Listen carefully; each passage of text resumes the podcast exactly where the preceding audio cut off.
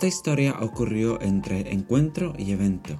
Sin embargo, me percaté del fallo temporal al contar la última historia sobre Granada. No por ello es menos significativa, tan solo estaba deseoso por escribir mi vivencia más cercana.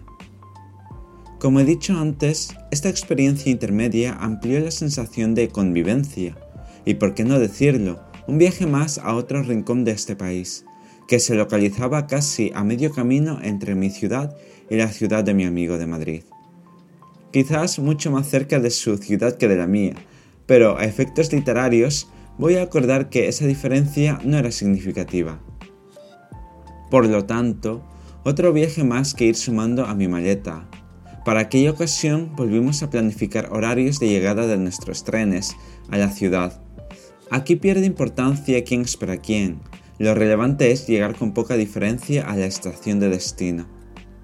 Llegado el día o tarde, repetí mi procesión, es decir, salir de mi casa hasta la estación de tren, pasar el control y ubicar mi asiento en el respectivo coche, ponerme los cascos y fundirme con la música mientras iba chateando con mi amigo para ver cómo se desarrollaba su itinerario.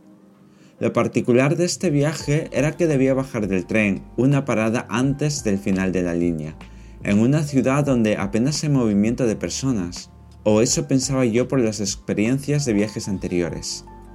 La mayoría de personas se dirigen al destino final, la gran ciudad, así que iba recordándome mi destino para no saltármela.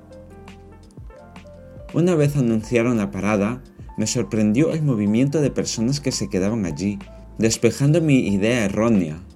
Me levanté de mi asiento y me dirigí a la puerta.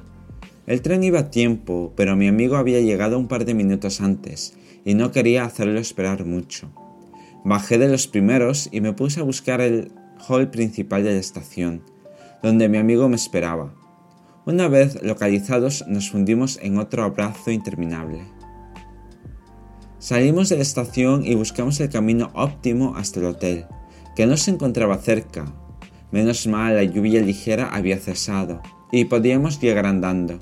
En este punto tengo que mencionar que esa semana no me encontraba muy bien de salud. Atravesaba un resfriado un poco tonto que me fastidiaba mis planes. Aún así puse buena cara e intenté hacer todo lo que mi cuerpo febril me permitía. Llegamos al hotel al caer la tarde y mientras nos acomodábamos la lluvia volvió a aparecer de manera intensiva y nosotros sin paraguas. Esperamos un tiempo considerable a que la intensidad disminuyera para poder salir a cenar al centro de aquella ciudad.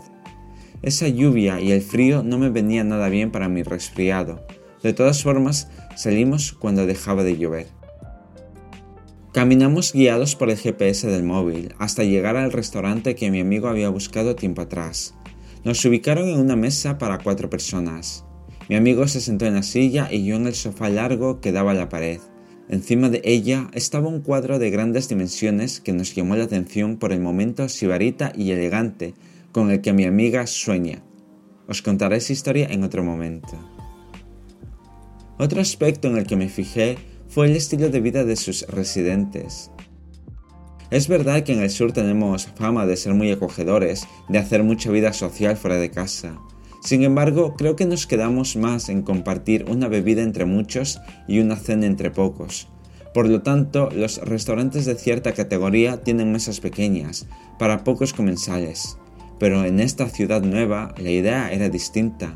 Muchas de las mesas eran para familias y grupos de amigos, era fácil encontrar una mesa para seis personas, o diez incluso. Parece que las familias son más grandes y los grupos de amigos igual. Voy erradicando mitos con cada experiencia que vivo. Al terminar la cena, volvimos al hotel paseando por algunas zonas interesantes de la pequeña ciudad. Hasta ese momento mi salud me dejaba disfrutar del recorrido sin ningún problema. Además, el poco tiempo que llevábamos allí me había mostrado tantas actitudes diferentes y lo más importante, ver a mi amigo una vez más en un viaje más relajado, solo para estar juntos y visitar la ciudad desconocida. Esta vez no había personas a las que conocer, así que yo me podía relajar bastante y disfrutar de todo lo que la vida me estaba ofreciendo desde que he empezado esta etapa inimaginable hace tan solo un par de meses. La vida y sus sorpresas. os dejo con la primera parte de esta historia y esta canción.